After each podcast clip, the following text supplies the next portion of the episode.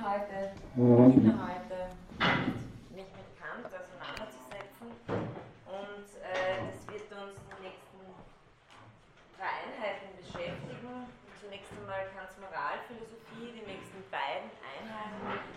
Ähm, ich habe mitbekommen, dass äh, die Frau Professor Nagel auch eine Vorlesung zu Kants Tugendlehre macht. Das heißt, wenn Sie Rechtslehre und Tugendlehre machen wollen, dann sind Sie dieses Semester sein bestens versorgt. Ich möchte mir als Voraussetzung dafür, dass wir dann den Rechtsbegriff behandeln, ähm, jetzt mal die Moralphilosophie anschauen, äh, weil ich glaube, das natürlich unverzichtbar ist, um die Rechtsphilosophie verstehen zu können. Das heißt, es geht um Kants Moralphilosophie in Hinsicht auf seine Rechtslehre und auch auf den, um den Zusammenhang von Moral und Recht. Und auch ein bisschen äh, ein Augenmerk möchte ich auf die Entwicklung innerhalb seines Werks legen. Das heißt, wie begründet Kant sein Vernunftrecht, worauf baut es auf? Und äh, meine These ist da, die nicht äh, besonders überraschend ist, sie baut auf auf seiner Moralphilosophie, seiner Subjektkonzeption und damit zusammenhängend auf seiner Vernunftkonzeption. Das heißt, äh, das sind alles Vernunft, Freiheit, Wille, Willkür, sind alles Themen, die uns jetzt im Weiteren beschäftigen werden und die äh, uns natürlich zu Kants praktischer Philosophie führen werden.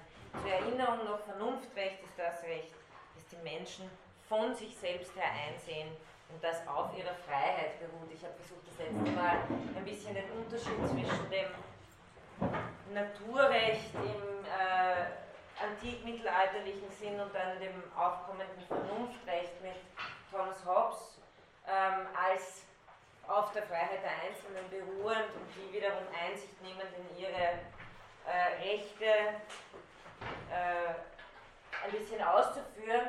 Ich werde dann auch bekannt, aber das wird äh, erst in der übernächsten Vorlesung sein oder überübernächsten. Ich werde auch noch mal ein bisschen auf dieses Verhältnis von Hobbes und Kant zurückkommen, weil es ganz interessant ist.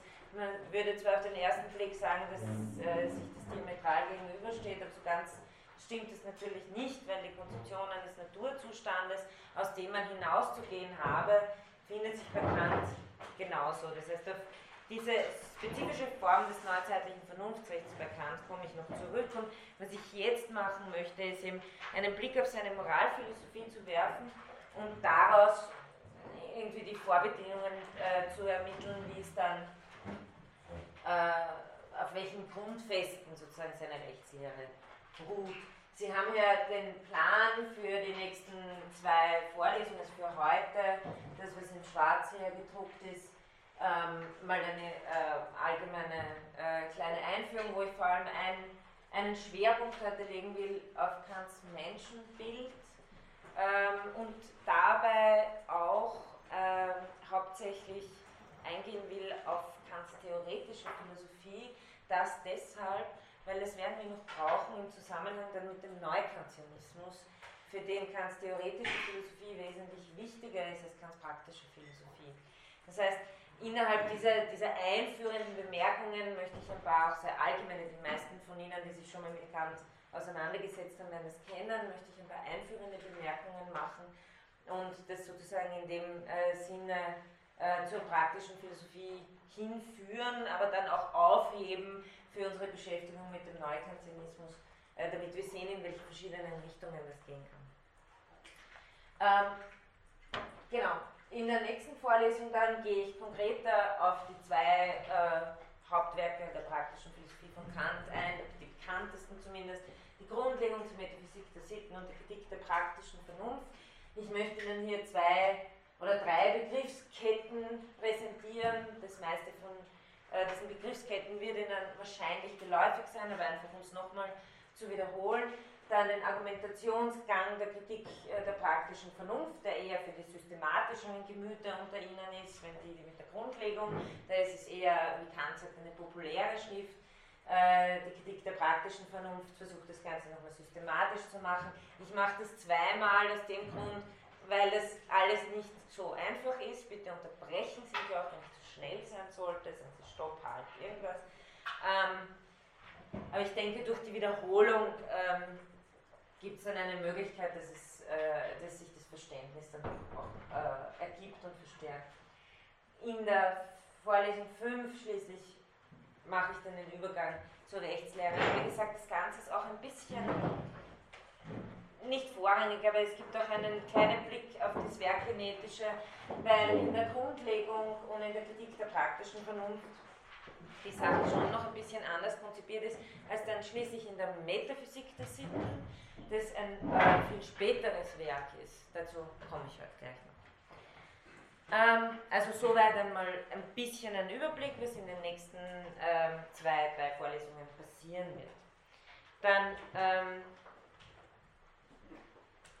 zu Kant brauche ich wahrscheinlich nicht sehr viel zu sagen. Ich werde hier dann nur ein paar Daten an die Wand werfen. Sie wissen, dass es einer der bedeutendsten Philosophen überhaupt ist, dass es als der Denker der Aufklärung gilt. Das ist auch wichtig für seine Rechtskonzeption, aber auch manchmal irritierend in Bezug auf seine Rechtskonzeption. Ähm, Kant pflegt den kritischen Denkansatz des sapere aude, also des vage zu wissen und äh, jeder kennt, glaube ich, Kants äh, bekannten, bekanntes Diktum der Aufklärung aus der Befreiung aus der selbstverschuldeten Unmündigkeit. Ähm, es geht ihm also immer um Autonomie und immer um Selbstgesetzgebung und äh, das Gesetz ist ein so starkes Thema in Kants theoretischer und praktischer Philosophie in verschiedener Art und Weise, dass es natürlich auch für die Rechtsphilosophie äh, von Auswirkung ist. Ähm, ich habe hier einfach nur ein paar biografische Daten ähm, angefügt.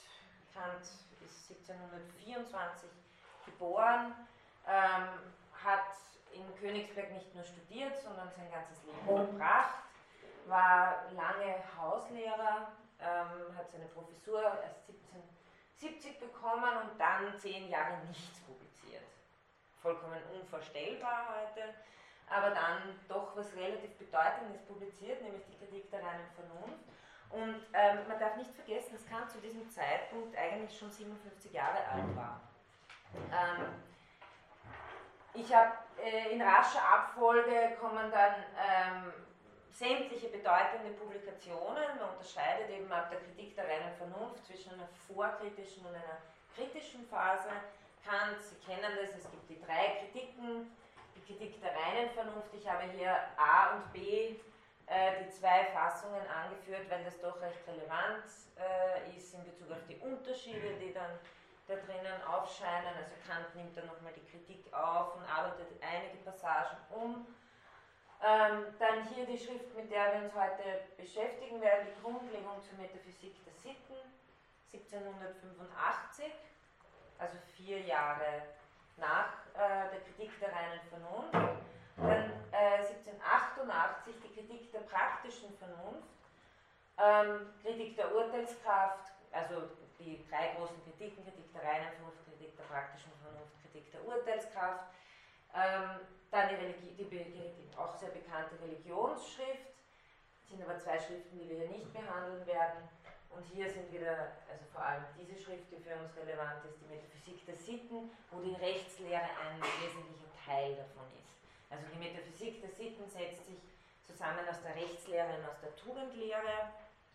Und äh, es kommen ihm zum ewigen Frieden auch äh, Elemente sozusagen eines, eines globalen Völkerrechts äh, zum Tragen, das noch immer ein ja, ein wesentliches Konzept für den Entwurf äh, einer UNO war, äh, sodass ich das ein bisschen auch in die Vorlesung mit reinbringen möchte. Aber äh, nur, dass Sie, also, ähm, das, dass man das hier einmal sieht äh, im zeitlichen Abriss, also er schreibt die Grundlegung zur Metaphysik der Sitten 1785 und zwölf Jahre später erst die Metaphysik der Sitten. Das heißt, äh, die, die, die Grundlegung sollte eigentlich etwas sein, worauf dann ohne Probleme die Metaphysik der Sitten folgt, aber es kommt ihm, wie er selber so ungefähr sagt, die Kritik der praktischen Vernunft dazwischen.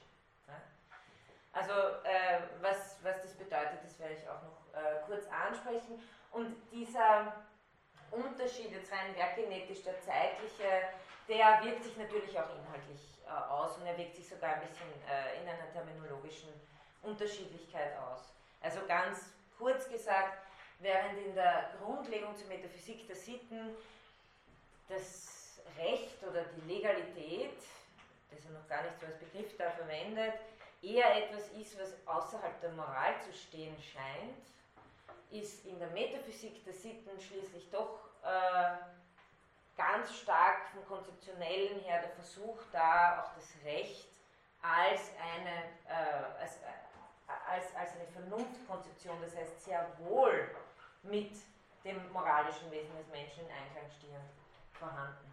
Das heißt, äh, in der Grundlegung ist ihm das noch nicht so wichtig, äh, das kommt dann erst später äh, in der Metaphysik der Sitten. Das ist so ein bisschen das Werkgenetische, das ich, auch in, das ich Ihnen auch im Hintergrund präsentieren möchte. Ähm, jetzt äh, auch ein paar Worte zu Kants Menschenbild. Ähm, Kant spricht vom Menschen, ich weiß nicht, ob er das jemals so dezidiert tut, aber ich glaube, das ist durchaus berechtigt, man kann es so zusammenfassen, als von einem affizierten Vernunftwesen. Und ich möchte diesen Begriff verwenden, um durch die bekannten drei Fragen, äh, die in der vierten Was ist der Mensch zusammengefasst sind, mich durchzuarbeiten. Also die Fragen, Sie kennen sie, was kann ich wissen, was soll ich tun, was darf ich hoffen. Und wo Kant sagt, im Grunde genommen könnte man das alles zur Anthropologie rechnen, weil sich die ersten drei Fragen auf die letzte beziehen. Nur eine kurze Anmerkung dazu, was meint er hier unter Anthropologie? Er meint nicht den Mensch als biologisches Wesen, sondern er meint Anthropologie in pragmatischer Hinsicht. Äh, und pragmatisch heißt für Kant in Bezug auf das Handeln. Und in Bezug auf das Handeln sind wir als frei zu betrachten. Das werde ich heute äh, ansprechen. Das heißt, es geht bei der Anthropologie in pragmatischer Hinsicht um den Menschen als frei handelndes Wesen, als das, was er aus sich selber macht, machen kann und machen soll. Es hat mit dem sich selbst gestaltenden Menschen zu tun, insofern er selbst ist bzw. wird, was er ist. Ja. Also äh, Anthropologie ist in diesem Sinne wirklich speziell in pragmatischer Hinsicht zu verstehen. Ähm, was bedeutet nun diese Geschichte mit dem affizierten Vernunftwesen? Also affiziert, äh, äh, berührt werden, gereizt werden, auf Hinnahme angewiesen sein. Ähm, das heißt, der erste Teil hier der, der Affektion bedeutet, dass wir endliche Wesen sind und das werde ich im Folgenden ein bisschen genauer ausführen. Zunächst einmal bedeutet das, dass wir auf Hinnahme angewiesen sind. Sinnlichkeit. Wir empfangen Eindrücke. Gleichzeitig sind wir aber Vernunftwesen und das weist auf eine Spontanität hin, auf eine Selbstbestimmtheit hin. Also bei Kant äh, spielt das besonders stark, sowohl in seiner theoretischen als auch, bisschen, ja, auch als in seiner praktischen Konzeption eine Rolle. Wir sind, wie er bekannterweise sagt, Bürger zweier Welten. Und da fällt dies immer schon hinein, dass wir auf der einen Seite ähnliche auf Hinnahme angewiesene Wesen sind, auf der anderen Seite, also rezeptive Wesen sind, auf der anderen Seite spontane, äh, selbstbestimmte Vernunftwesen sind. Jetzt möchte ich das ein bisschen und vor allem, indem ich genauer auf die erste Frage eingehe, was kann ich wissen, ein bisschen anhand dieser drei Fragen erläutern. Ähm, die Kritik der reinen Vernunft stellt, können Sie es lesen? Ja? Äh, stellt die Frage, ist Metaphysik als Wissenschaft möglich? Und die Antwort von Kant ist nein. Metaphysik, zumindest so, wie sie bisher betrieben wurde, unter den Voraussetzungen, wie sie bisher betrieben wurde, ist nicht als Wissenschaft möglich, liefert uns keine objektiven Erkenntnisse. Man kann auch sagen, er antwortet mit Ja, aber nur, wenn Metaphysik Transzendentalphilosophie wird. Ja, also äh, wenn, wenn man sagt, er, Kant Kant liegt sozusagen etwas an den metaphysischen Fragen, aber mit seiner kritischen Behandlung will er äh, dann nicht sagen, es gibt, äh, wir machen Transzendentalphilosophie und dann kriegen wir eine Antwort drauf, sondern Transzendentalphilosophie bedeutet, dass auf diese Fragen der Metaphysik, Welt, Seele, Gott kritisch reflektiert werden kann, inwiefern wir sie nicht eindeutig beantworten können, aber nicht, dass wir sie beantworten können. Das heißt, wenn Sie verstehen Metaphysik als eine Art der Philosophie, die Antwort auf die Frage gibt, ist die Welt endlich oder unendlich, ist, gibt es eine Seele und wenn ja, ist sie unsterblich und gibt es einen Gott, Antworten geben kann, eindeutige dann ist die Metaphysik nach Kant als Wissenschaft nicht möglich. Ja? Ähm, eben diese, diese, diese drei Fragen, die, Kosmolo also die Metaphysiker äh, Generalis und Spezialis, die dann kosmologisch ist, wenn sie sich mit der Welt beschäftigt, psychologisch oder theologisch, also Welt, Seele, Gott, die beklagt Kant sei keinen Schritt weitergekommen vor allem aus dem Grund, weil es keine gesicherte Methode gäbe. Und aus diesem Grund entwirft es eine Transzendentalphilosophie, um einmal nach den Bedingungen der Möglichkeit von Erkenntnis überhaupt zu fragen. Also überhaupt zu fragen, was kann ich wissen? Was sind die Bedingungen der Möglichkeit dafür, dass ich objektiv etwas erkennen, etwas wissen kann? Diese Transzendentalphilosophie lagert sich jetzt wie eine, eine Untersuchung gleichsam vor die metaphysischen Fragen und wirft sie, stellt sie letztendlich in ein ganz anderes Licht. Kant will dasjenige Vermögen, mit dem wir Metaphysik betreiben, nämlich die menschliche Vernunft, bekannterweise auf ihre Fähigkeit und ihre Leistungen, auf ihren Umfang, auf ihren Inhalt, auf ihre Grenzen prüfen. Es ist die Kritik der reinen Vernunft und Sie können das als Genitivus, Subjektivus oder Objektivus lesen. Es ist eine Kritik des Vernunftvermögens, was kann das Vernunftvermögen leisten, aber ich kann das Vernunftvermögen auch wieder nur mit Hilfe der Vernunft kritisieren. Also die, es ist hier die Vernunft, die kritisiert und die Vernunft, die kritisiert wird. Und die sich selbst eine Grenze setzt und sagt, bis dahin sind die Erkenntnisse, die produziert werden können, legitim, rechtfertigbar, ab da nicht mehr. Ähm, ein weiterer wichtiger Punkt, der auch äh, dieser, dieser Geschichte mit dem affizierten Vernunftwesen äh, entspricht, ist, dass Kant die menschliche Erkenntnis als aus zwei Quellen stammend konzipiert. Nämlich aus der Sinnlichkeit und aus dem Verstand. Ähm, bekannterweise versteht Kant die Erfahrung als ein zusammengesetztes aus Anschauung und Begriffen. Und er sagt, durch Anschauung, also durch sinnliche Anschauung, dadurch, dass uns etwas gegeben wird, werden uns, also durch Anschauung werden uns die Dinge gegeben, durch den Verstand werden sie gedacht. Also äh, hier diese zwei äh, Quellen der Erkenntnis. Wie kommt Kant auf diese Idee? Das möchte ich ganz kurz äh, mit Ihnen äh, wiederholen. Kant reagiert damit auf ein Problem äh, von David Hume, der mit seiner äh, empiristischen Philosophie, mit seinem, aus seinem empiristischen Ansatz heraus eine fundamentale Kritik der Kausalität entwirft und letztendlich überhaupt sozusagen äh, mehr oder weniger in einem Skeptizismus äh, landet. Und äh, Humes Grundgedanke, und ich nehme an, auch das kennen Sie, Sie müssen mir verzeihen, wenn sich, ich wiederhole halt einfach ein paar grundlegende Dinge. Ähm, ich versuche es möglichst allgemein zu formulieren und möglichst einfach sozusagen und runtergebrochen, ohne, also ich hoffe, ohne dass die, der, der komplexe Gehalt vollkommen verloren geht. Aber Humes äh, Gedanke ist der, dass er sagt, äh, wenn unser ganzes Wissen nur auf Erfahrung beruht,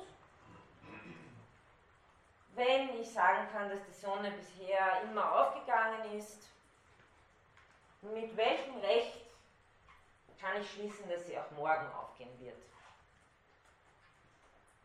Und kann, äh, Humes äh, Darlegung in der Inquiry ist, dieser Schluss ist überhaupt nicht gültig. Es gibt nichts, was mir die Gültigkeit des Schlusses liefert, dass weil es bis jetzt immer so war, dass es notwendigerweise auch weiterhin so sein wird. Das heißt, äh, man kann es auch, ich habe es ja so formuliert, ich glaube Kant formuliert es genau so mit der komparativen Allgemeinheit. Aus der Erfahrung kann ich immer nur komparative Allgemeinheit gewinnen. Also bis jetzt war es so und weitere Erfahrungen. Es akkumulieren sich Erfahrungen und ich kann sagen, ja, bis jetzt war es immer so, eine komparative Allgemeinheit. Aber diese aus Erfahrung gewonnene Erkenntnis führt mich nie auf strenge Allgemeinheit und Notwendigkeit. Kann sie nicht. Das ist die Erkenntnis von Hume und das ist sozusagen auch das, was äh, Kant aus seinem dogmatischen Schlummer rüttelt, dass Hume mehr oder weniger sagt, diese Begriffe machen keinen Sinn. Ne?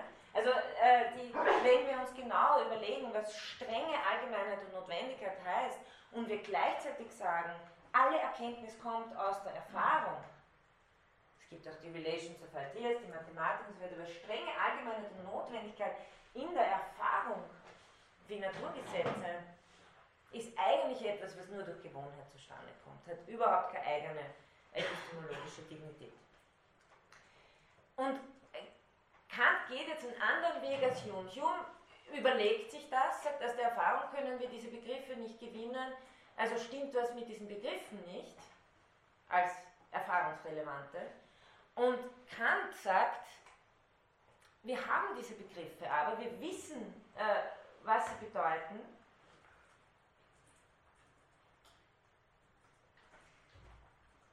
Und sie sind uns, und weil wir sie haben, deswegen müssen wir davon ausgehen, dass es etwas gibt in unserer Erfahrung, das nicht ausschließlich aus dem empirischen Erfahrungsgang stimmt. Er stammt. Also Kant geht sozusagen, macht einen umgekehrten Schluss wie Hume. Er sagt nicht, diese Begriffe sind unberechtigt, die Schlüsse der Kausalität sind unberechtigt, sondern er sagt umgekehrt, weil wir immer schon Kausalität als allgemein und notwendig äh, wahrnehmen, Deshalb muss es etwas geben, das unsere Erfahrung ausmacht, wo diese allgemeine Notwendigkeit konstituierend ist. Und das liegt im Subjekt. Weil Nona aus der Erfahrung kann es nicht kommen.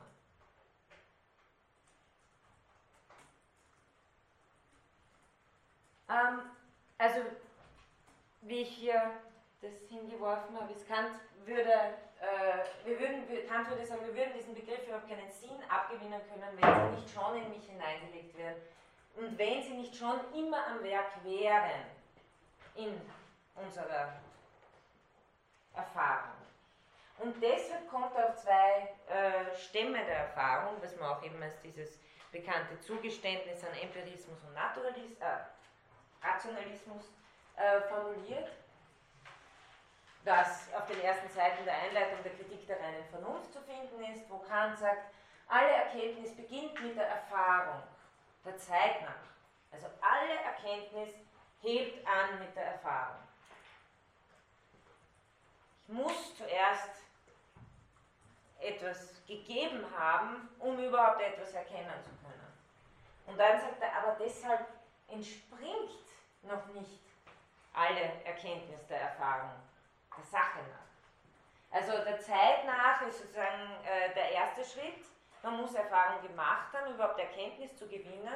Aber das heißt nicht, dass äh, die, also die Erkenntnis, die wir haben, nur allein aus der empirischen Erfahrung stammt. Sie stammt auch aus einer anderen Quelle und das ist das Zugeständnis in den Rationalismus. Nämlich, sie ist ein zusammengesetztes aus dem, was wir durch unsere Eindrücke empfangen und aus dem, was unser eigenes Erkenntnisvermögen aus sich selbst hergibt.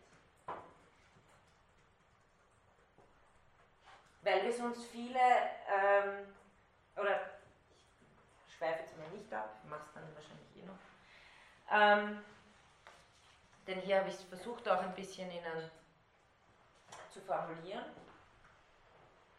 Was ist das, was unser eigenes Erkenntnisvermögen von sich hergibt? Das ist ja zunächst einmal nicht so äh, klar. Das Strukturierungsvermögen, ich versuche es in meinen Worten zu sagen, durch das sich uns das sinnliche Material, also die Affektion, die wir empfangen, als immer schon geordnet zeigt. Nämlich, wir äh, nehmen sozusagen empirisch wahr immer in einem Neben- und einem Nacheinander. Das nennt Kant die reinen Anschauungsformen des Raumes und der Zeit. Das ist etwas, was nach Kant sozusagen eine, eine Anschauungsform des Subjekts ist. Das liegt im, im Subjekt, nicht in den Dingen selbst. Wir ordnen die Affektionen, die uns treffen, in der Anschauungsform des Raumes und der Zeit, ähm, geordnet nach Einheit und Vielheit, ähm, nach den Kategorien. Ich möchte Ihnen da ein kleines Beispiel geben und wer das nachlesen will, der kann das machen. Ich habe mir nämlich das letzte Mal eine Kollegin, nämlich ich werde ein Beispiel geben von einer Birne, und das lässt, lässt, sich sehr gut nachlesen, wo ich finde, das ganz gut erläutert ist in Rowohls Philosophielexikon im Eintrag, äh, zum Eintrag Kant. Also zunächst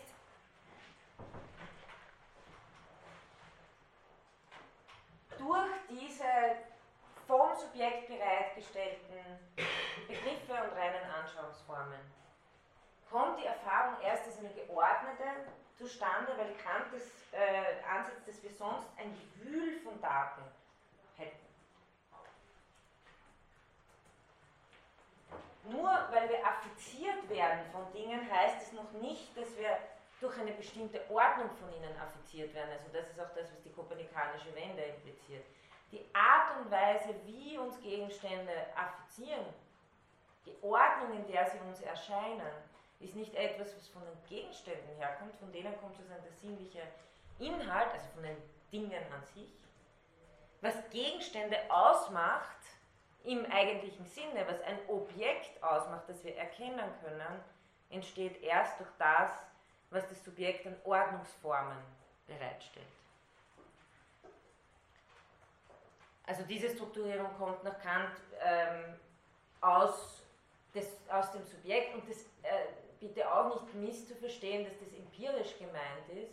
Er meint damit nicht aus dem Hirn eines Menschen oder von Menschen, die zu irgendeinem Zeitpunkt irgendwo im Weltall entstanden sind, sondern er meint die Strukturierung, die, ein, eine Struktur, er meint eine Subjektstruktur, ähm, die auf Hinnahme angewiesen Daten empfängt und die nach gewisser Art und Weise ordnet, so dass ein, ein Gegenüber als Gegenstand entsteht. Damit ist nicht gemeint, dass das, äh, sozusagen, äh, dass das irgendwo im Gehirn stattfinden würde, sondern es geht um die Bedingung der Möglichkeit von Gegenständlichkeit überhaupt. Was ist die Bedingung der Möglichkeit, dass uns Dinge als, also Gegenstände als Objekte, als Gegenstände erscheinen?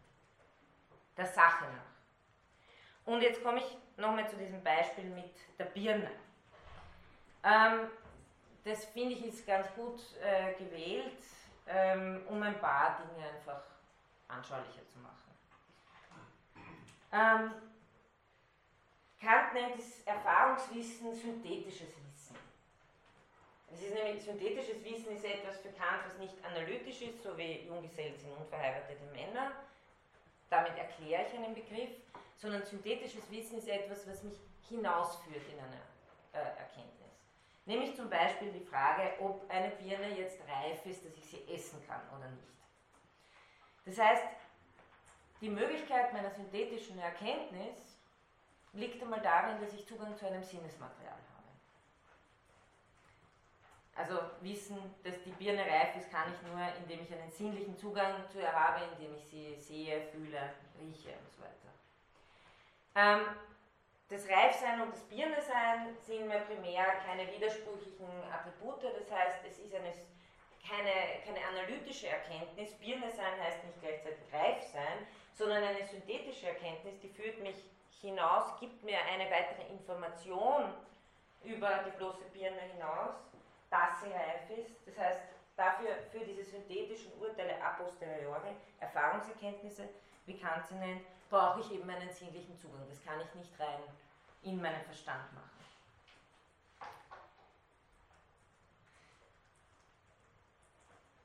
Okay, alles aus der Erfahrung, soweit so gut. Aber, und jetzt kommen diese Dinge ins Spiel und ich äh, spreche es heute ein bisschen an, aber bei äh, dem Anschluss an die Neukantianer, äh, die Neukantianer werde ich nochmal darauf zurückkommen in diesen ganzen Erfahrungs, in dieser Erfahrungsgegebenheit sind nach Kant immer schon die reinen Anschauungsformen und die Kategorien im Spiel.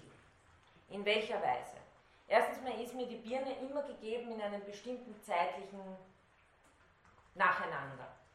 Es gibt eine, und Sie müssen das auch denken in Bezug auf das, was ich vorher angeführt habe, wenn es diese Ordnungsformen nicht gäbe, würde alles sozusagen in einem reinen Gewühl enden. Es gäbe überhaupt keine Möglichkeit, irgendetwas über irgendetwas auszusagen. Und Erfahrungserkenntnis ist für Kant Urteil, urteilen können. Ja? Also Wissen, Erkenntnis ist urteilen können, es ist P. Und wenn es keine äh, Ordnung des Neben- und Nacheinander zum Beispiel gibt, dann sehen Sie gar keine Birne. Ja? Und dann gibt es einfach nur Datengewühl. Das heißt, das ist einmal etwas, was äh, nach Kant das Subjekt, äh, dieses Neben- und Nacheinander an, als, als äh, Aufnahme an das Datenmaterial heranträgt.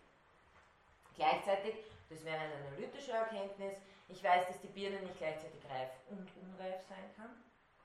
Manchen Stellen schon an dieselbe Stelle kann nicht reif und unreif sein. Und Die kategoriale Erfahrung wäre, wäre jetzt, dass ich äh, zum Beispiel die Birne als Ding unter anderen Dingen wahrnehme. Dass, wenn ich ein Messer in sie hineinstecke, mir das Messer, mit dem ich ein Stück von der Birne abschneide, als kausal wirkend auf dieses Ding erscheine. Also, dass ich in Ursache-Wirkung wahrnehme.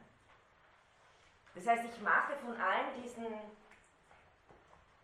Kategorien die sich in meiner Erfahrung abspielen, schon Gebrauch, wenn ich einfach sozusagen eine Birne zur Hand nehme, zwischen Einheit und Vielheit unterscheide, ähm, sage, die Birne, ist, die Birne ist reif, Sub, Substanz, Akzident sozusagen, und dann ein Messer nehme und äh, etwas runterschneide. Das heißt, überall sind da schon äh, Kategorien im Spiel, die sich darauf anwenden, was mir in der Erfahrung gegeben ist.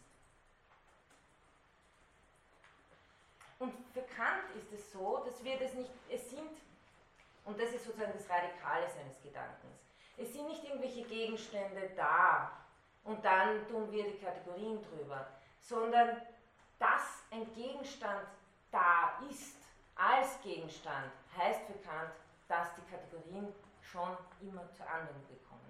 Deswegen fallen die Kategorien zusammen mit der Bedingung der Möglichkeit von Gegenständen.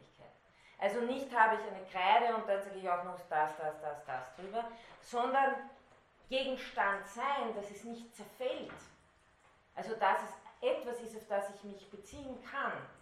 Ein, Im Deutschen so ein Gegenstand, dem gegenüber ein äh, Erkenntnissubjekt ist. Das, was die Bedingungen dafür, dass hier ein stabiles, raumzeitlich geordnetes, kausal wahrgenommenes, überhaupt in seiner allgemeinsten Form als Gegenstand auftritt, das ist Kant identisch damit, äh, was er die Kategorien und die reinen Anschauungsformen nennt. Die ermöglichen überhaupt erst, dass uns Gegenstände gegenüberstehen. Also es ist nicht so, dass etwas da im Nachhinein dazukommt, sondern das sind die Bedingungen der Möglichkeit auf einer sachlichen Ebene, dass wir überhaupt mit Gegenständen zu tun haben.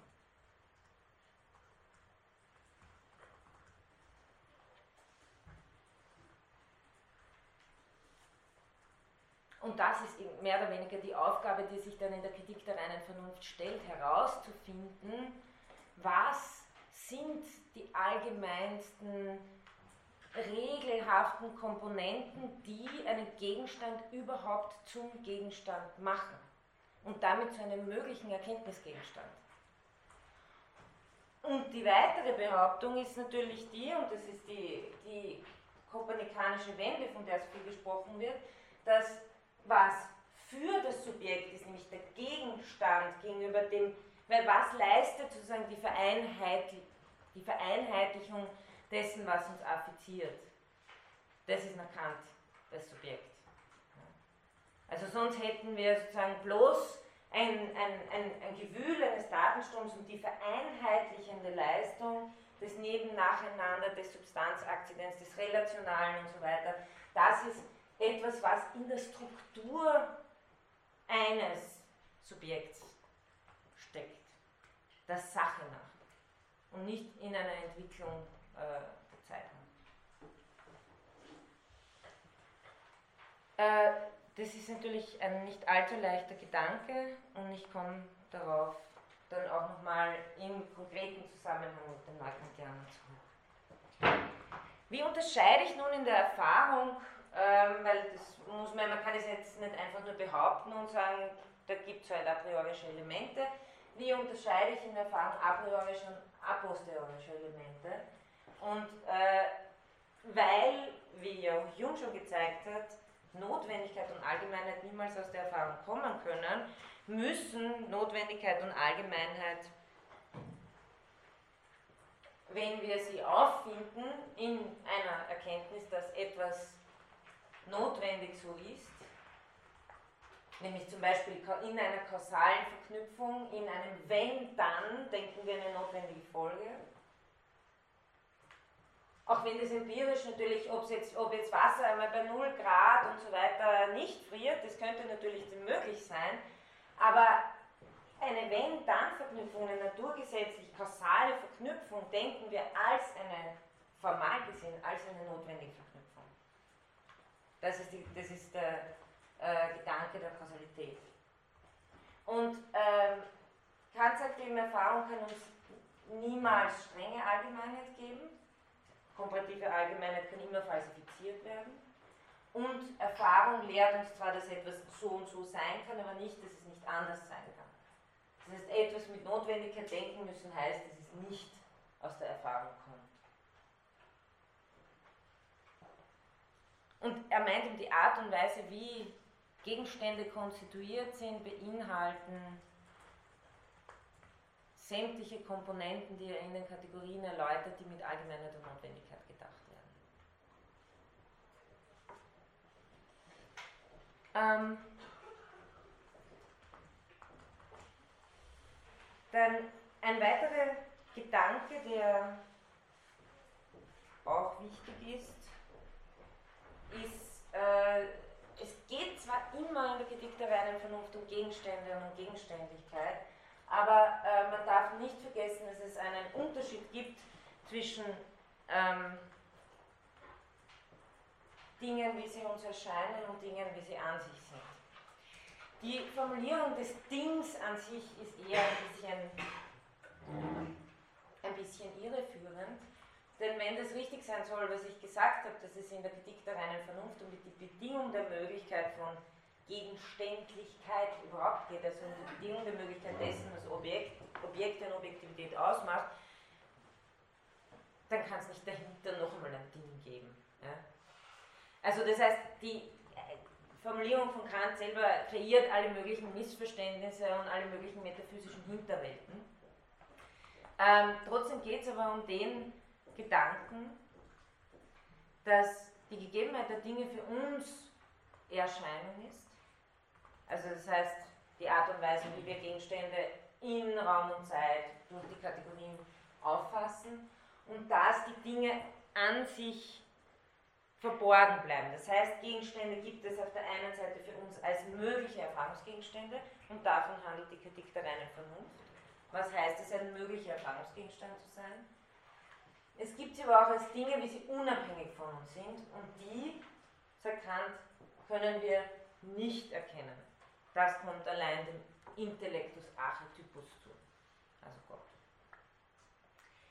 das Ganze, wie gesagt, mit dem Ding an sich ist nicht so simpel, dass hinter den Gegenständen, die uns halt erscheinen, weil wir rosa Brillen aufhaben oder gelbe oder sonstige, dass dahinter dann nochmal der echte Gegenstand steht, aus genannten Gründen. Also weil Kategorien eigentlich das konstituieren, was überhaupt Gegenständlichkeit heißt.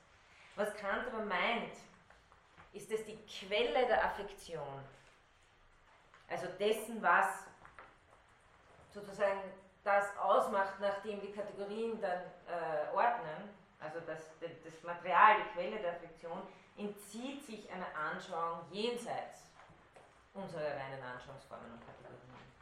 Also das Ding an sich könnte man sagen, und er nennt das selber so, ist das unerkennbare X des Affektionsgrundes. Wenn wir sagen, Erfahrung ist zusammengesetzt aus ähm,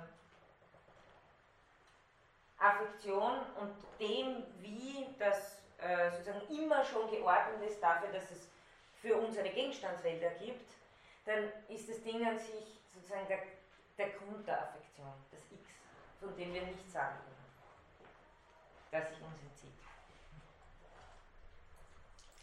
Was sind die Konsequenzen? Die Erkenntnis ist nur so weit möglich, wie dem Verstand etwas in der Sinnlichkeit gegeben ist. Sonst laufen die Kategorien des Verstandes und die Prinzipien der Vernunft leer. Ähm, der Verstand äh, nach Kant ist das Vermögen der Regeln und die Vernunft ist das Vermögen der Prinzipien. Das heißt, der Verstand ist eigentlich das Vermögen dieser Kategorien, das Gegenständlichkeit herstellt. Und die Vernunft ist immer das Vermögen, das noch darüber hinaus zu reflektieren.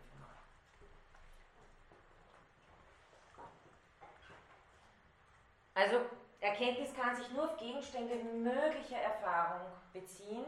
Jetzt ist aber genau der Punkt, damit kehren wir sozusagen zum Ausgangsargument zurück, dass die Gegenstände der Metaphysik, nämlich Welt, Freiheit, Seele und Gott nicht sinnlich gegeben sind.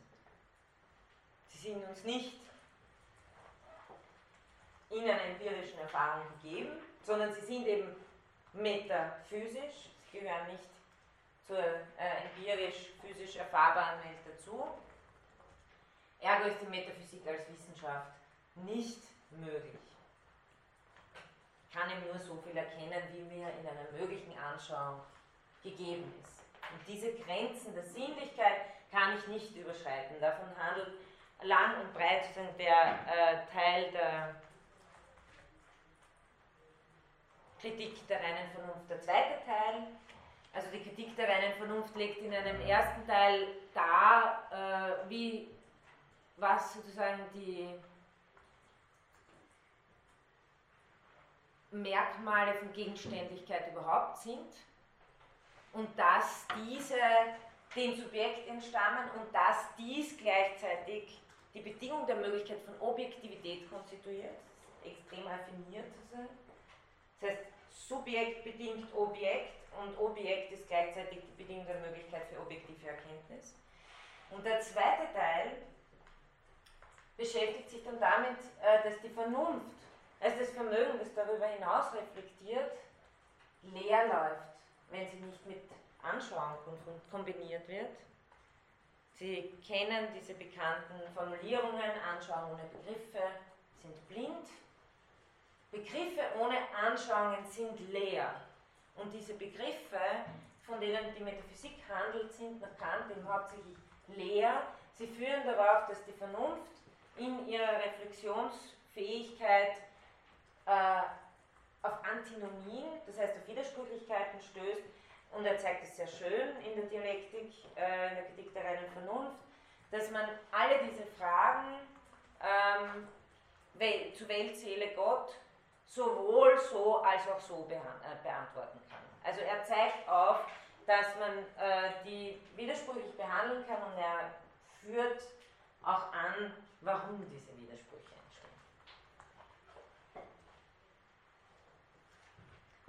Okay. Ähm, was können wir jetzt nochmal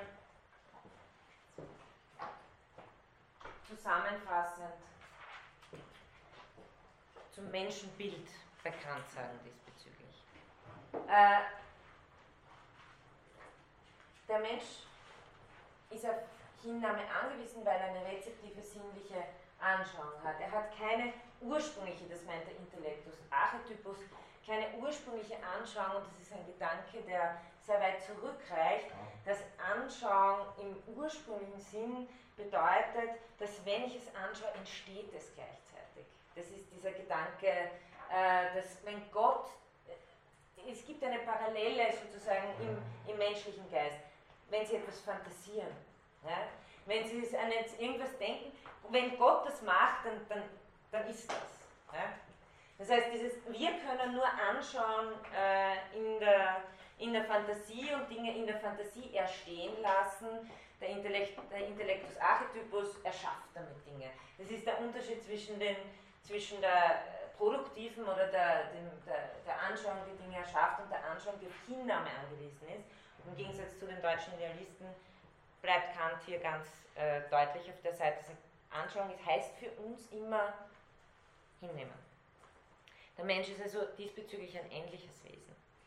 Als ähnliches Wesen, und das ist sozusagen diese Dialektik, die da ist, haben wir die Endlichkeit und damit eben die Grenze, die damit verbunden ist, transzendiert, insofern wir sie reflektieren.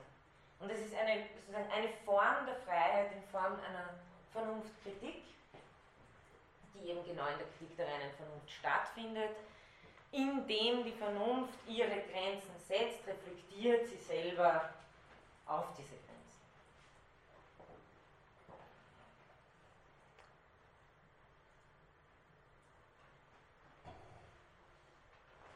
Der Punkt der Freiheit, den möchte ich mir aufheben für später, weil der kommt ohnehin noch, aber hier habe ich ihn nur aufgeführt, weil uns das sozusagen die Rutsche legen soll zum äh, Was soll ich tun? Freiheit für Kant in der, in der Kritik der reinen Vernunft wird als kosmologisches Problem behandelt. Ist alles der Kausalität unterworfen? Das heißt, gibt es nur eine Kausalkette oder ist es auch möglich, einen Anfang von sich selbst her zu machen? Und hier auch wieder Antinomien der Vernunft. Man kann beides argumentieren. Es führt aber letztendlich auf äh, keine Erkenntnis und Kants äh, Ergebnis ist, dass man die Freiheit theoretisch nicht beweisen kann.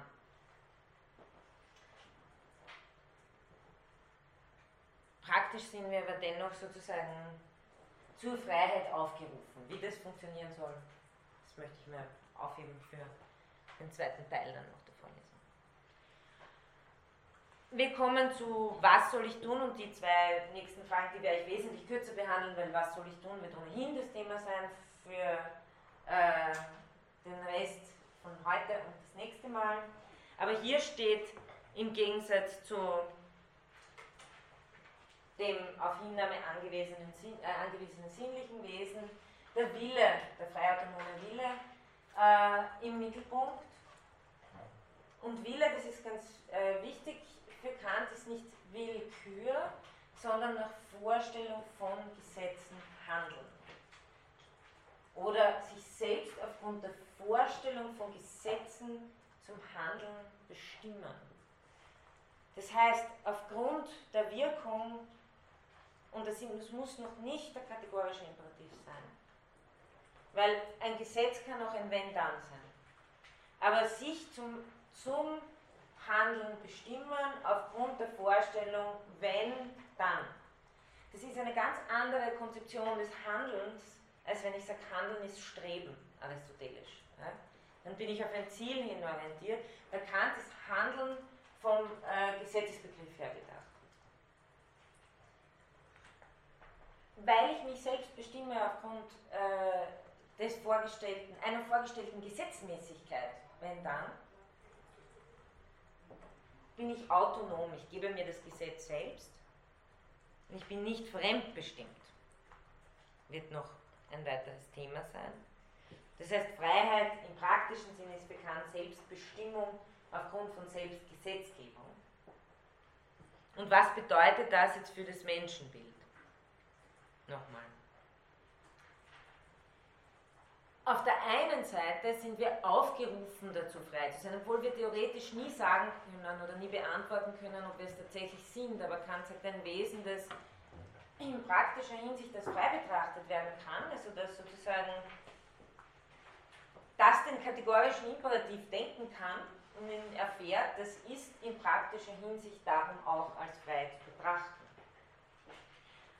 Weil wir aber, und hier kommt wieder das applizierte Vernunftwesen, weil wir aber nicht äh, Gott sind, der ohnehin nur das Gute tut, sondern Sinnenwesen sind, deshalb richtet sich der kategorische Imperativ an uns als ein Imperativ. Also deshalb äh, tritt er mit einem Sollen auf, weil wir keinen heiligen Willen haben, sonst würden wir es ohnehin tun. Und gleichzeitig sehen Sie hier auch die Idee, die bekannt ist, dass äh, wo sozusagen die Spaltung wirklich durch das äh, Subjekt selbst geht. Ich bin die, die befiehlt, sozusagen, weil ich mich als oder jeder Mensch sich als Teilhaber, Teilhaberin an der Vernunft verstehen darf, als Wesen im Reich der Zwecke. Gleichzeitig bin ich auch die, an die sozusagen die Aufforderung ergeht und die auch fehlen kann. Also ich habe sozusagen die, die Überlegenheit der Vernunftforderung und die Unterlegenheit des Sinnenwesens, kantisch gesprochen, beides äh, in, in mir. Einerseits eben wegen der Sinnlichkeit und andererseits, das führt uns ganz kurz zur Was soll ich tun, äh, was äh, darf ich hoffen, Frage. Mhm weil der Mensch im Gebrauch seiner Freiheit, weil er zunächst einmal sozusagen sich nicht äh, zum Guten entscheidet, weil Willkür zuerst überhaupt das mögliche Wollen des Guten ist. Also das ist, kommen äh, sämtliche freiheitstheoretische Fragen, die äh, theologischen Charakter haben, zum Tragen, die ich hier nicht wirklich äh, abdecken kann. Aber worauf natürlich die dritte Frage, was darf ich hoffen, äh, anknüpft oder woran sie anknüpft. Was darf ich hoffen? Ich darf hoffen, ein sittlich guter Mensch zu sein, in mir, wie Kant sagt, eine Herzensänderung zu bewirken. Und ich darf hoffen, obwohl ich es nie deshalb, nie deshalb äh, moralisch, also das darf nie die Triebfeder meines moralischen Handelns sein, aber ich darf hoffen, wenn ich aus Pflicht das Richtige tue, dass ich auch dadurch glücklich werde. Das wäre für Kant das höchste Gut. Das ist aber etwas, was nicht in meiner, in meiner Verfügung steht. Das heißt, hier haben wir wieder diese, die, die, dieses Spiel zwischen Macht und Ohnmacht im, im Menschenwesen. Auf der einen Seite bin ich sozusagen aufgerufen dazu, oder ich, ich darf hoffen, ich darf auf, auf, sozusagen mich in die Zukunft projizieren als ein Wesen, und da wird es jetzt auch sehr äh, christlich sozusagen, das äh, auf eine unverfügbare Tat Gottes hin, nämlich darauf, dass ich auch noch glücklich werde durch mein moralisches Handeln, ähm, letztlich angelegt, also dass, dass das passieren kann, aber, äh, und das macht mich sozusagen auch zu einem endlichen Wesen. Ich habe es nicht in meiner Verfügung. Auf der anderen Seite bin ich das Vernunftwesen, das auf jeden Fall um jeden, also ohne Bedingung, aus Pflicht das moralisch Wichtige tut. Kleine Zusammenfassung von diesem Gedanken und ich möchte hier auch, ich habe es ganz klein, Sie werden es nicht lesen können, aber Sie können es runterladen dann. Ähm, da gibt es einen Aufsatz dazu, der das äh, so ähnlich referiert und ich hatte das letzte Mal eine Kollegin gebeten, deswegen führe ich jetzt schon das zweite an, dass Sie nachlesen können, ob man ein bisschen sozusagen da herumlesen kann auch. Das müssen Sie natürlich nicht, aber wenn Sie das wollen, dann äh, ist es hier ein Aufsatz von Robert Theis, eben Kants Menschenbild im Horizont von Metaphysik, Moral und Religion, den Sie auch im Internet finden. der hat ein bisschen eine theologische Schlagseite, aber er ist prinzipiell ganz gut zu einer wirklich, für eine wirklich basale Einführung äh, in Kant. Ganz basal, also einfach wirklich, was dieses Menschenbild betrifft. Also, was kann ich wissen? Der Mensch ist ähnliches Vernunftwesen, steht in der Spannung, wie er sagt, von endlicher Welterfahrung und unendlicher Weltdeutung. Zweitens, was soll ich tun? Der Mensch erfährt in sich eine Forderung, eine unbedingte sogar, die auf der einen Seite ihm entspringt, auf der anderen Seite ihm sozusagen äh, als das Wesen, das dem gegenüber versagen kann, erfahrbar macht. So Spannung zwischen Aufruf und Versagen. Und drittens, der Mensch ist trotz, trotz seines Versagens ein Wesen, das in sich, und das schreibt Theiss so, die Spur der Zukunft entdeckt, und zwar von seinem, die zwar von seinem Wollen abhängt, aber letztlich seine Individualität übersteigt und von äh, sozusagen der Gnade Gottes abhängig ist. Bei Kant kann ich nur, bei Kant geht es nicht darum, glücklich zu werden, es geht darum, würdig zu werden, dafür glücklich zu sein. Also Spannung zwischen diesseitiger Umkehr und jenseitiger Erfüllung.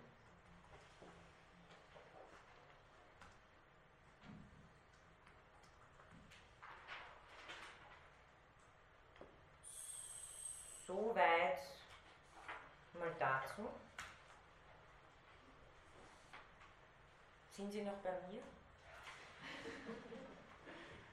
Ich weiß, das ist alles sehr dicht. Aber ich möchte jetzt nochmal genauer auf das eingehen, was uns auch das nächste Mal noch beschäftigen wird, nämlich die Moralphilosophie. Und da eben möchte ich Ihnen hm, zwei Motive äh, näher bringen, die ich glaube, die, also die, ich glaube, die Grundlegung der Metaphysik ganz und überhaupt Kants ähm, Moralphilosophie ganz wesentlich charakterisieren. Ähm, die Frage, was soll ich tun, äh, ist Kant eine, wo die Vernunft plötzlich wieder voll qualifiziert ins Spiel kommt. Also so wie sie sich selbst beschränkt hat in theoretischer Hinsicht so ist sie nun auf praktischer Ebene plötzlich uneingeschränkt äh, da vorhanden. Und das merken wir noch schon daran, dass das Ganze heißt Grundlegung zur Metaphysik der Sitten. Jetzt kann man sich fragen, jetzt ist zuerst in der Kritik der reinen Vernunft die Metaphysik zermalmt worden, wie Mendelssohn das gesagt hat, und jetzt haben wir sie auf einmal wieder, haben wir sie auf einmal wieder in der Tasche. Warum? Ähm, da ist vor allem der zweite Punkt äh, der wichtige. Es ist ein Unterschied, ob ich theoretisch, die theoretische Frage oder die praktische stelle. Bei der theoretischen Frage stelle ich die Frage, was kann ich wissen?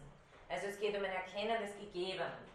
Bei der praktischen Frage frage ich, was soll ich tun? Eine Bestimmung meines Willens. Und mein Wille soll aus bestimmten Gründen, die ich gleich versuchen werde zu erläutern, nach Kant nur nach der Vernunft bestimmt werden. Nach Kant ist das möglich. Das heißt, hier geht es nicht um äh, das Erkennen eines Gegebenen, sondern um den Bestimmungsgrund des Willens, das zwei verschiedene Dinge sind. Und ja, zur Grundlegung habe ich eh schon gesagt, Kant ist da auch schon 61 und bei der Metaphysik der Sitten ist er dann 73. Ähm, drei wesentliche Aussagen Kants einmal vorab. Erstens, es gibt eine a priorische oder eine reine Ethik, die unabhängig von aller Erfahrung ist. Also das gibt es, das versucht er uns darzulegen. Ich stelle das jetzt mal nur voran als Kants Behauptungen. Zweitens, die, die reine Vernunft, das heißt das Vernunftvermögen kann praktisch werden. Und was bedeutet das in, bei Kant? Das heißt, es kann direkt auf den Willen einwirken. Praktisch werden heißt, den Willen zu bestimmen, nämlich allein bestimmen zu können als Motivationsgrund. Und Kants Behauptung ist, die Vernunft kann das ohne Vermittlung von irgendwelchen anderen sinnlichen reizen. Also man könnte ja auch sagen, wollen können wir nur was, was uns vorher affiziert. Und Kant sagt, ja, das stimmt eigentlich, aber es gibt eine Ausnahme und das ist das moralische Gesetz. Da werden wir nicht von etwas affiziert unwollens dann, sondern da wirkt sozusagen die Vernunft auf unseren Willen ein und gibt uns vor, wie wir dann zu handeln haben. Und jetzt habe ich es ja passiv formuliert, aber man kann es genauso eben aufgrund dieses äh, zweigeteilten Menschenbilds auch aktiv formulieren. Wir geben uns selbst das Gesetz.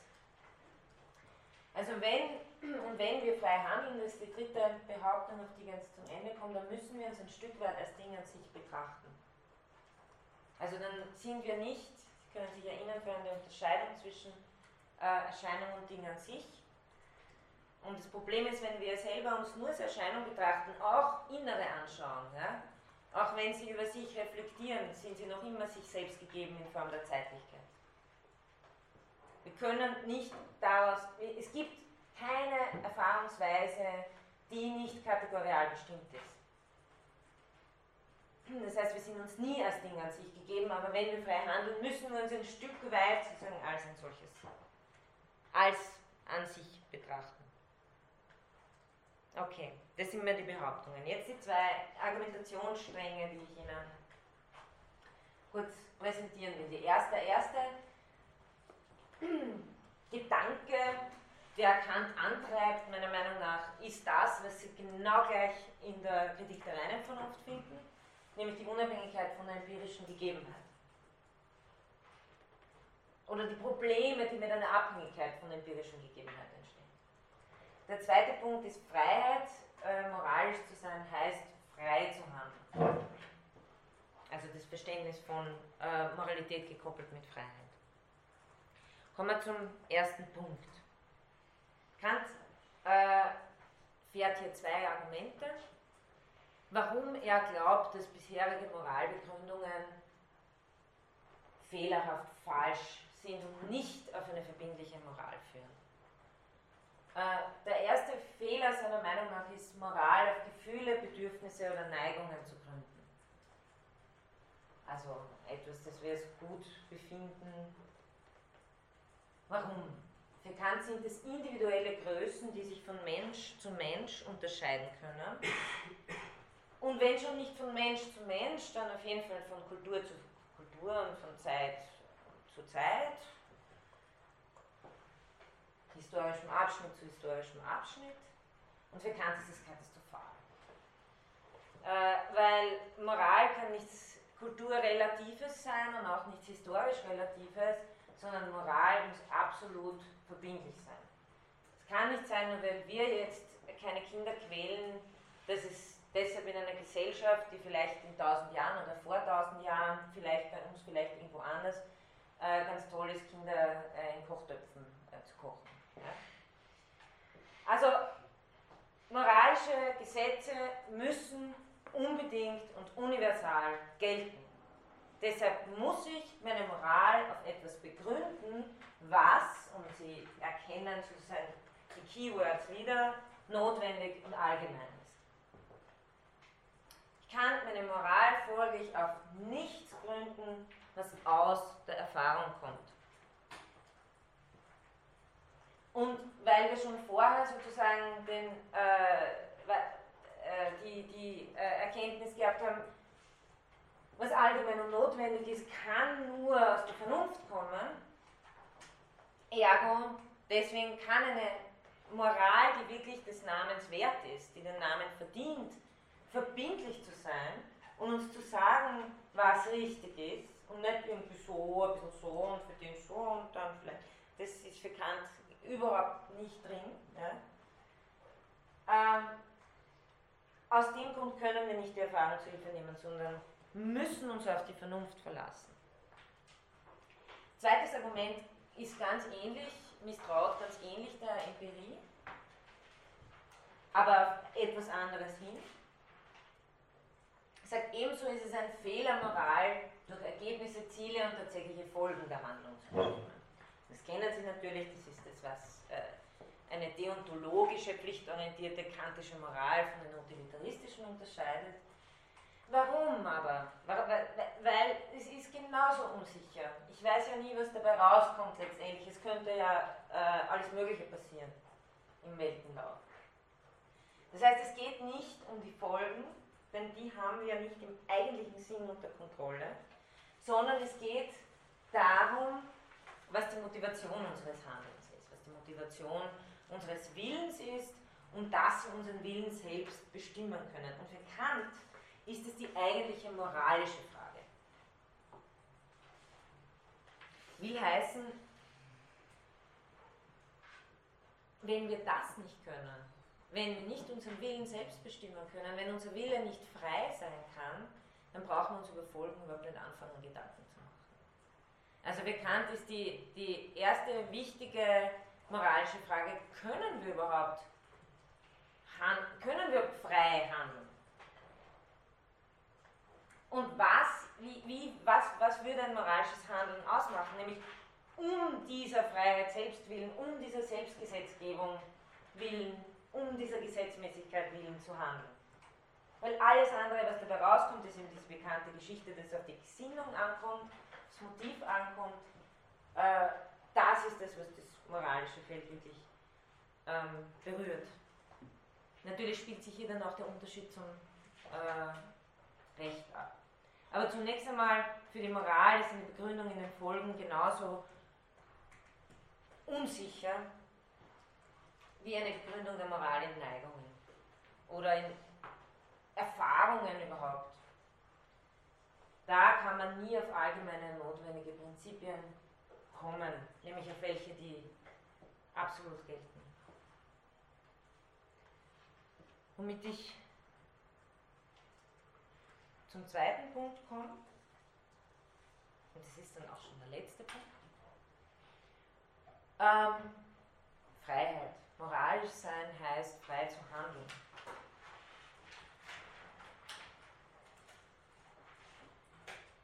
Ich habe vorher eh schon gesagt, eine autonome Bestimmung, also eine Bestimmung des Willens gewinnt ihren moralischen Wert daraus, nicht was die Folgen dieser Handlung sind, sondern was die Art der Motive sind. Und das ist insofern wichtig, und das unterscheidet Kant von anderen Ethiken, dass es bekannt in der moralischen Frage um die Beurteilung der Person geht und um die Beurteilung des Willens. Also es geht nicht darum, ob eine Handlung, abgetrennt von der Person, die sie tut, moralisch wertvoll ist, sondern es geht darum, warum, aus welchem Motiv hat die Person das getan. Das heißt, es geht letztlich um eine Beurteilung ähm, des, des, des, Willens, der Willensbestimmung in dieser Person und nicht nur der Folgen der Handlung. Auch das ist eben, und das äh, werden wir dann das nächste Mal auch genauer haben, halt genau dieser Unterschied, den Kant auch dann selber zieht zwischen Moralität und Legalität. Aber bei der Moralität, bei der Legalität kommt es einfach auf die äußere Handlung drauf an. Bekanntes Beispiel, man, ein, jemand rettet ein Kind vor dem Ertrinken. Warum? Um äh, sozusagen gut dazustehen, um äh, weil es ihm eigentlich um eine andere Person geht, die mit dem Kind in Verbindung steht. Das Kind wäre ihm vollkommen egal oder er hätte es vielleicht eh lieber ertrinken lassen wollen. Lauter solche Dinge. Ja? Also der moralische Gehalt einer Handlung äh, ergibt sich für Kant aus der Art der Motive. Und nochmal dieser Hinweis auf den Handlungsbegriff bei Kant. Handeln heißt eben sich selbst bestimmen nach der Vorstellung eines Gesetzes. Und das heißt auch nicht irgendwas sozusagen trieblich folgen. Ja? Das ist absolute Fremdbestimmung, sondern bewusst eine Handlung setzen können. Also da, das ist für Kant im, im, im eigentlichen Sinne Handeln. Ja, das ist nicht irgendwie in der Welt herumkugeln und sich einmal nach da und nach dort ziehen lassen, sondern sich, also ein Beispiel auch, was einen, einen hypothetischen Imperativ betrifft, der nach der Wenn-Dann-Konstruktion funktioniert. Wenn ich mein Studium abschließen will, dann muss ich zu dieser Prüfung gehen und das und das lernen. Gesetz ist in dem Sinn nur, dass es gleich sozusagen, es ist nicht immer, es, es fällt nicht immer auf sie sozusagen Monty Python-artig die so und so viele Tonnen des Gesetzes runter, das einen bestimmten Inhalt hat, sondern Gesetz heißt bekannt, und das muss man sich immer ganz genau anschauen, meistens die Form der Gesetzmäßigkeit, die Regelhaftigkeit, die, da, das etwas, wenn dann passiert. Ja? Und wenn Sie sagen, ich will mein Studium werden, das heißt, wenn dann, dann bestimmen Sie sich zum Handeln nach der Vorstellung, dass wenn dieses, dann jenes. Das ist ein Gesetz, also das ist sozusagen eine Regel im hypothetischen Sinne. Das Gesetz im engeren Sinne, Sittengesetz, wäre dann der kategorische Imperativ, der sich überhaupt nur als Form der Gesetzmäßigkeit schlechthin. Also nicht mehr mehr wenn, dann, sondern einfach nur mehr, und auf das komme ich das nächste Mal natürlich noch genauer, sei allgemein und notwendig. Da bleibt nur mehr die Form des Gesetzes überhaupt übrig. Aber beides ist bekannt, sozusagen äh, die, die, Möglichkeit, die Möglichkeit, dass wir handeln können, und das ist, glaube ich, ganz wichtig, ähm, auch da spielt das Vernunftvermögen schon immer mit. Und wir können es nur sozusagen, wir können auf den Punkt kommen, wo wir es als reines Vernunftvermögen, das wir erkennen, die Vernunft stellt uns die Form der Gesetzmäßigkeit zur Verfügung, nicht nur um über Naturereignisse zu reflektieren und die Natur als gesetzmäßig geordnet zu erkennen, sondern auch um unser Handeln zu bestimmen. Und die Reinigung sozusagen aller empirischen, von, von allen empirischen Beiwerken in dieser Vorstellung Gesetzmäßigkeit ergibt schließlich die reine Form der Gesetzmäßigkeit überhaupt des handle nach, der, nach dem im Gesetz durch, nach der Maxime, die du zugleich, oh je, krieg's halt nicht mehr. Das nächste Mal. Ähm, aber wichtig ist mir hier die Form der Gesetzmäßigkeit. Ähm, jetzt noch kurz zum Freiheitsproblem. Das ich am Anfang äh, sozusagen auf, den, auf das Ende der Vorlesung Wir selbst sind als Bürger zweier Welten auch in zwei verschiedenen Hinsichten zu betrachten. Und betrachten dürfen Sie jetzt nicht zu theoretisch verstehen, denn wir können uns, wie Kant eben sehr deutlich ausführt, nicht als freie Wesen theoretisch konzipieren.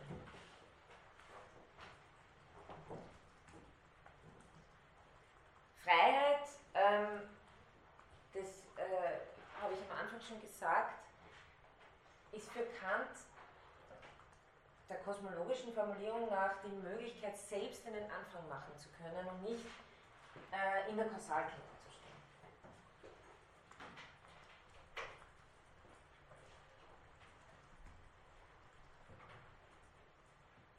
Und insofern wir Wesen sind, die uns selbst auch nur als Erscheinung gegeben sind und nicht als Ding an sich, weil, wie ich vorher gesagt habe, alle Erfahrungen, die wir mit uns machen können, ist nicht nur die, dass wir uns sozusagen als Gegenstände in der Welt herumbewegen, sondern auch die, wie wir uns selbst gegeben sind, wenn Sie so wollen, in, in der Reflexion auf, unser, auf unseren Bewusstseinsstrom.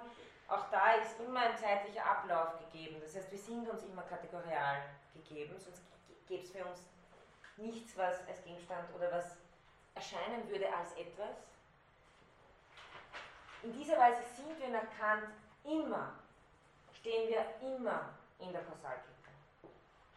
Also wir sind auch, und das äh, sagt er auch theoretisch, sind unsere Handlungen immer in zwei Hinsichten zu betrachten. Ich kann das Menschenwesen immer betrachten als eins, das determiniert ist.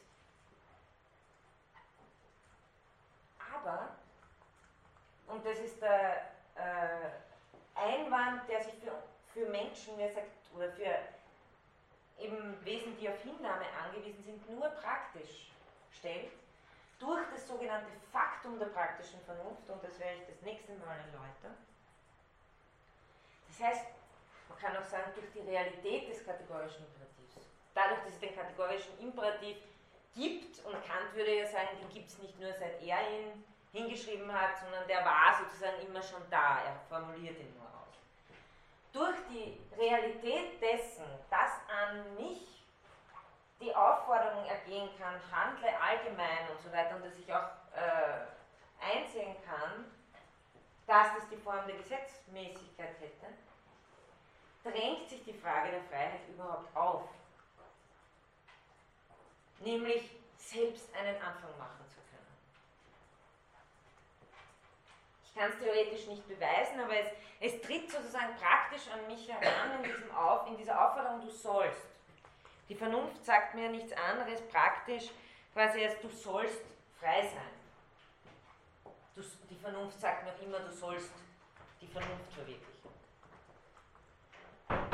Ähm, Freiheit können wir jetzt noch fassen, negativ und positiv und in diesem Sinn auch verstehen, wie es bei Kant zu verstehen ist.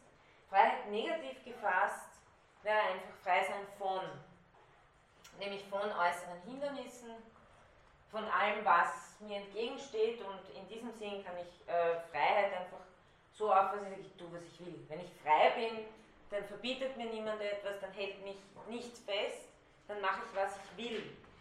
Also das ist für Kant, was, wie ich hier das Wollen verwendet habe, ist das der Terminus der Willkür. Das verwendet er erst in der Metaphysik der Sitten terminologisch so.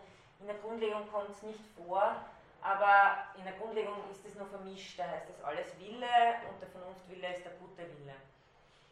Aber später, und ich finde, das ist eindeutiger, sagt er, Willkür wäre Freiheit in dem Sinn, dass ich frei von bin. Ich kann tun und lassen, was ich will.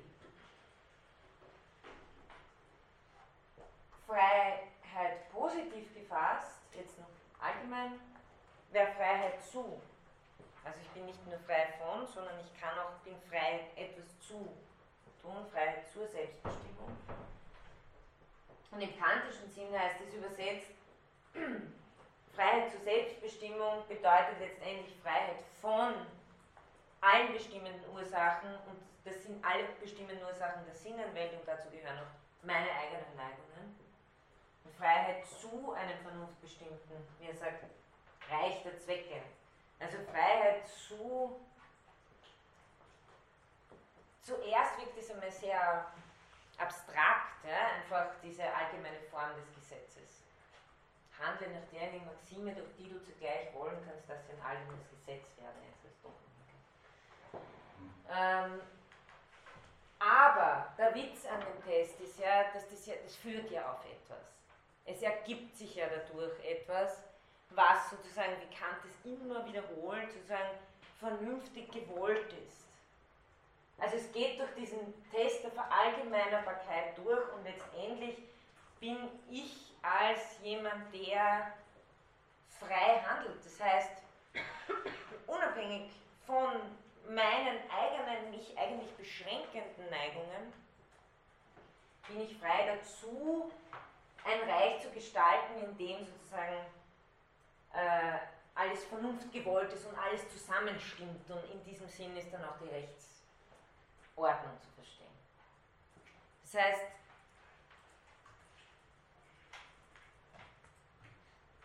indem ich in dieser Aufforderung stehe, also nochmal dieser Unterschied zwischen Gegenstand und Ding an sich oder zwischen Erscheinung und Ding an sich, Kant nennt das Phänomenon und Nomenon, als Phänomenon sind wir der Ursache-Wirkung-Kategorie unterworfen. Als Ding an sich wissen wir es nicht. Also bleibt die Frage unentscheidbar. Genauso für den Menschen.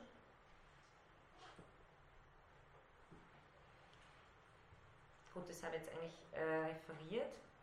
Freiheit wird aber dadurch zum praktischen Postulat. Also dadurch, dass es theoretisch nicht entscheidbar ist und uns praktisch sozusagen angeht, auf eine gewisse Weise, ist Kant da, äh, sagt, wenn Sie so wollen, man kann es auch anders formulieren, als, als ich es jetzt äh, hier formuliert habe,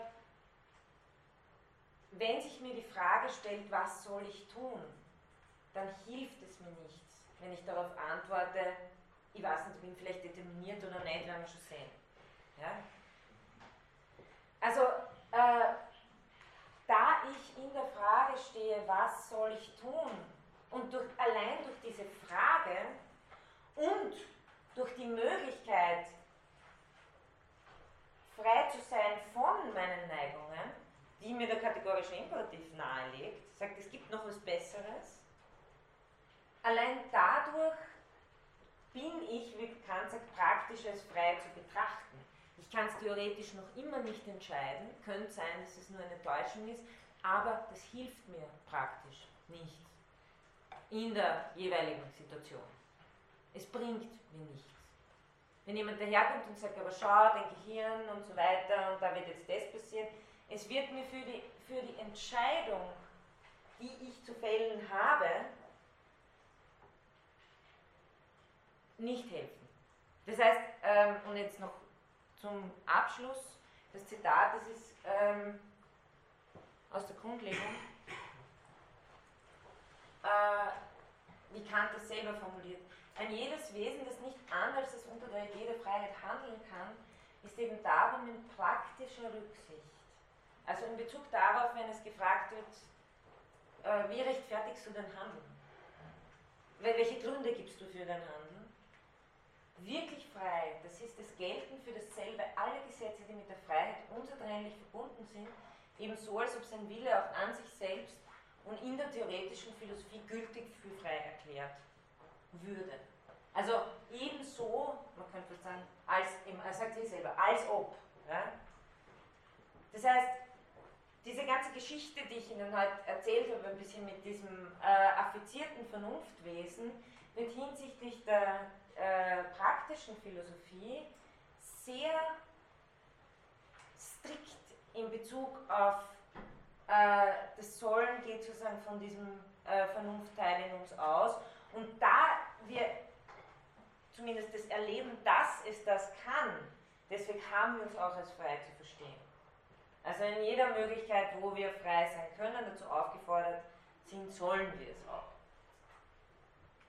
Soweit ähm, einmal bis jetzt. Was ich das nächste Mal machen möchte, ist noch ein bisschen genauer, natürlich, weil ich habe heute nur Voraussetzungen gebracht, im Grunde genommen.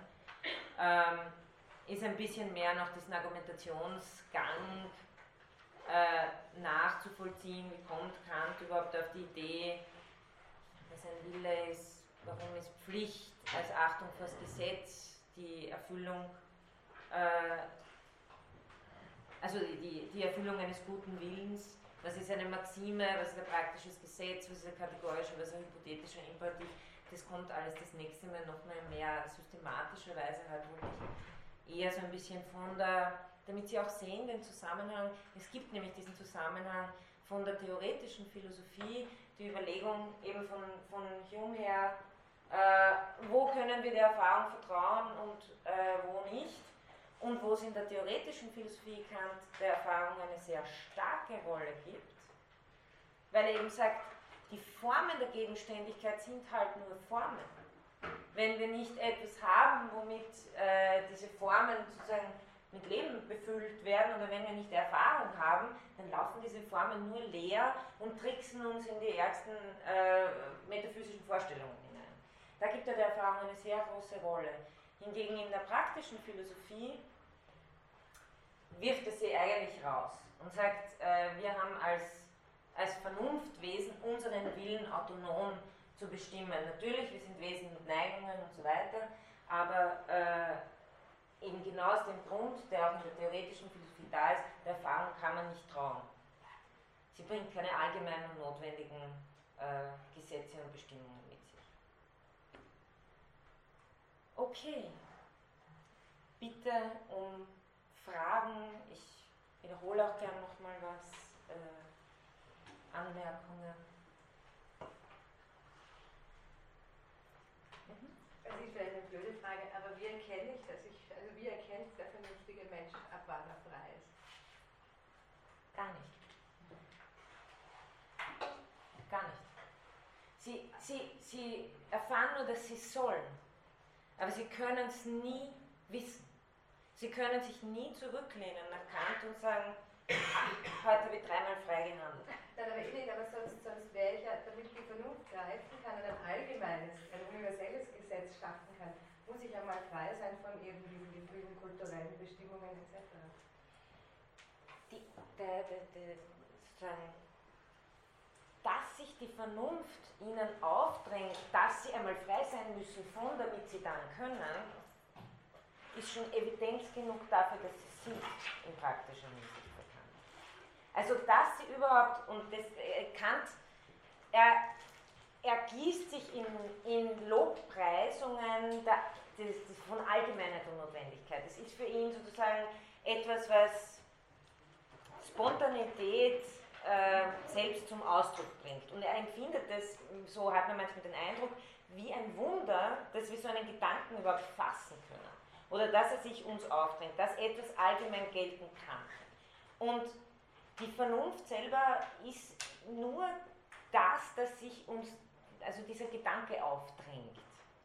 Und wir müssen dafür offensichtlich noch nicht frei sein von etwas sondern es ist sozusagen dieser, dieser Prozess, dass es uns genau in unserer Situation als ähnliche Neigungswesen passiert, dass wir aufgerufen werden zu etwas. Mhm. Ja, aber da kann ja kein universelles Gesetz drauf entstehen, weil wir denken ja in jeder Kultur unterschiedlich oder in jeder philosophischen Richtung unterschiedlich. Ja, aber, aber das ist ja genau, also das ist ja eigentlich eigentlich ist ja der Kant besser, als er es selber äh, intendiert hat, ja? weil äh, das Tolle am kategorischen Imperativ ist äh, ja, dass man seine Maxime zum allgemeinen Gesetz machen solle. Und wir sehen ja selber, es bleibt ja eine ständige Herausforderung.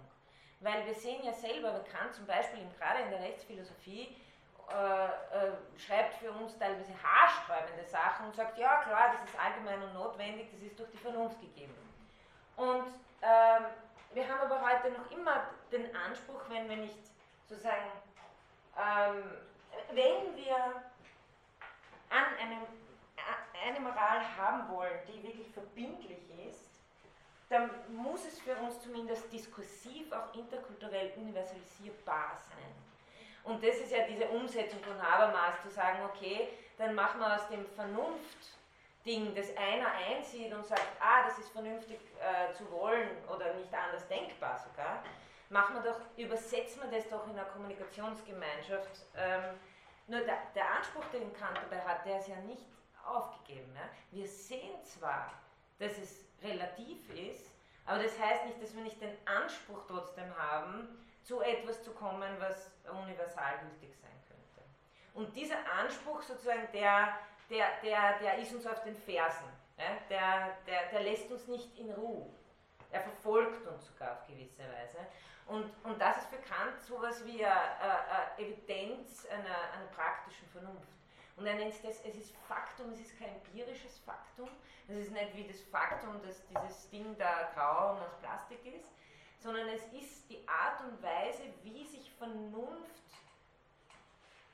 sozusagen zeigt, für uns gegeben ist.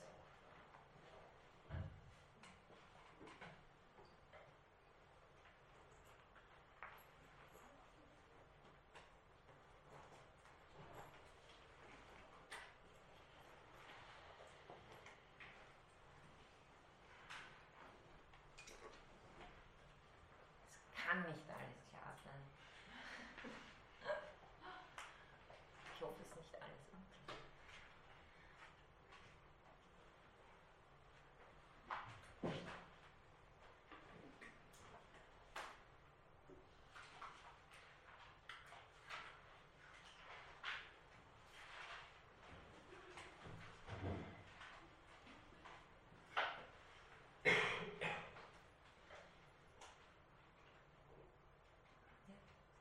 Zusammenhang ganz, wie Sie jetzt erwähnt haben, dass aus einer dialektischen Philosophie ähm, die Erfahrung der Kant eine große, eine große, relativ große Rolle spielt und in der praktischen Philosophie sie praktisch äh, ausgeschlossen wird, dass sie nicht äh, anerkannt wird. Ähm, auf welcher Basis hinauf? Oder wie können Sie darüber mal mhm. Ähm, In der theoretischen Philosophie geht es darum, äh, um die Frage, eben, was, wir, was wir erkennen können. Das heißt, wir haben schon einmal etwas gegeben und Kant, äh, jetzt wenn wir mit Hume herangehen würden, würde man einfach sagen, okay, alle Erkenntnis stammt aus der Erfahrung. Kants Behauptung ist, na, sie stammt teilweise, sie ist uns ermöglicht dadurch, dass die Vernunft sich immer schon, oder der Verstand immer schon äh, das ordnet, was uns gegeben ist. Das heißt, hier tritt die Vernunft sozusagen, wenn Sie so wollen, in einer gleichgeordneten, ordnenden Rolle auf. Hier haben wir wirklich zwei äh, Quellen der Erfahrungserkenntnis. Das heißt, Vernunft ist hier gefragt als der Begriff, dem eine sinnliche Anschauung entsprechen muss. Es, es ist sonst ein Begriff leer. Ja? Ähm, in praktischer Hinsicht geht es darum zu fragen, wie, was bestimmt jetzt meinen Willen? Das ist eine andere Frage als was kann ich aus dem Gegebenen erkennen. Also was, und Herr Kant spricht immer vom Bestimmungsgrund. Also was ist letztendlich das Entscheidende, das mich dazu bringt, dieses oder jenes zu wollen? Und man würde eben in einem, es gibt sehr viele Ansätze, die sagen, wollen ist eine, eine Reaktion auf Affiziertsein. Also Erfahrung. Und Kant sagt aber, wenn wir darauf unsere praktische Philosophie aufbauen, dann ist das, was wir wollen, immer vollkommen kontingent, weil der eine ist durch das offiziert, der andere durch das, die einen kulturell so, die anderen kulturell so. Und deswegen sagt er, wenn wir einen, einen Geltungsgrund für unsere Moral haben wollen, der absolut ist, dann äh, kann das nur aus dem Vermögen kommen, das Allgemeines und Notwendiges bereitstellt. Das heißt, es muss rein sein. Die eine Frage ist einfach, was bestimmt den Willen und die andere ist von dem, was schon da ist, was, was kann ich erkennen. Und wenn die Erfahrung den Willen bestimmen würde, wären alle Ergebnisse kontingent, wären alle Ergebnisse, würde, würde kein Ergebnis für verbindliche Moral rauskommen. Deswegen ist die Erfahrung für Kant in praktischer Hinsicht nicht brauchbar. Okay, äh, vielen Dank fürs Zuhören und fürs Fragen und ich wünsche einen schönen